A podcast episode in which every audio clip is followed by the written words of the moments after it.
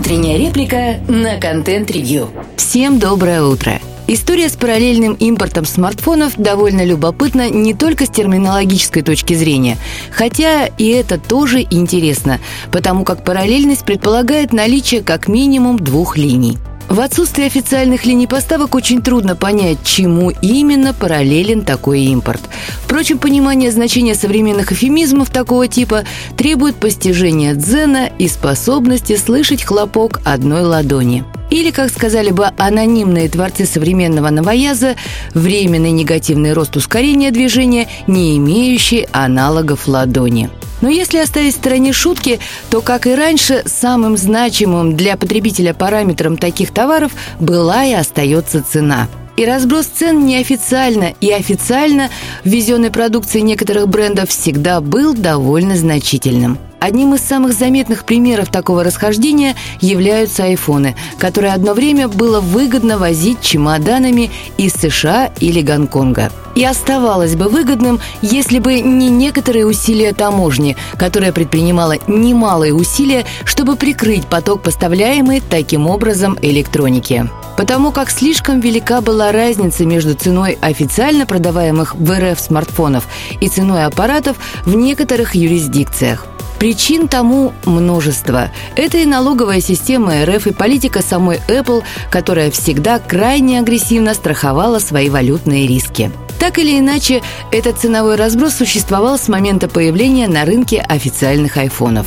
Но сейчас по какой-то причине он вызвал удивление у журналистов «Известий», которые даже направили запрос в Минпромторг и ФАС с просьбой сообщить, знают ли в ведомствах о таком разбросе цен между параллельными и серыми поставками и планируют ли предпринять какие-либо меры. Из публикации сложно понять, каких мер ожидают авторы такого запроса. То, что у теперь уже бывших официальных дилеров устройства стоят примерно на 30-40% дороже, чем серые для рынка, вполне привычно.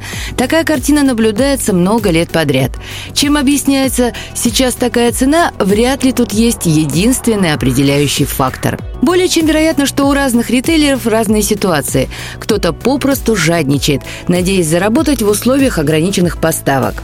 Кто-то купил товар в феврале и не хочет фиксировать убытки. Разумеется, сами продавцы утверждают, что высокие цены у них исключительно потому, что они очень честные, платят все налоги и предоставляют невероятного уровня сервис. Но, как говорится, одно не исключает другое. В любом случае, сейчас нет большого смысла детально копаться в экономике крупных ритейлеров. Тем более, что некоторые поставщики уже требуют преследовать медиа за раскрытие каналов поставок. Настоящей загадкой является, что именно так возмутило известие. Цены выше рынка у того или иного продавца не являются чем-то, на что вообще стоит реагировать. При наличии свободной конкуренции вряд ли вообще можно применять прилагательное «завышенное» по отношению к ценам. Но вот вмешательство в процессы ценообразования на таком рынке никогда не приводит к снижению цен. Ну или приводит, но тогда куда-то пропадает товар, а потом откуда-то возникает черный рынок с соответствующими ценами. В условиях необратимой структурной трансформации рынка лучшее, что можно сделать, это создать условия для снижения транзакционных издержек, уменьшить административное и фискальное давление. Насколько такие меры сейчас возможны и способны ли правительство правительства их реализовать – это тема отдельного и непростого разговора. Потому что никто не знает, каким будет рынок хотя бы через полгода. А следовательно, и непонятно, как формулировать правила и требования к его участникам. То есть нет никакого смысла писать жалобы на разброс цен. Как раз его наличие означает, что рынок работает, ценовая конкуренция существует. И это, пожалуй, одна из немногих хороших новостей. Слушайте наши подкасты на Spotify, Яндекс Музыке, в Google и Apple подкастах. Всем доброго дня.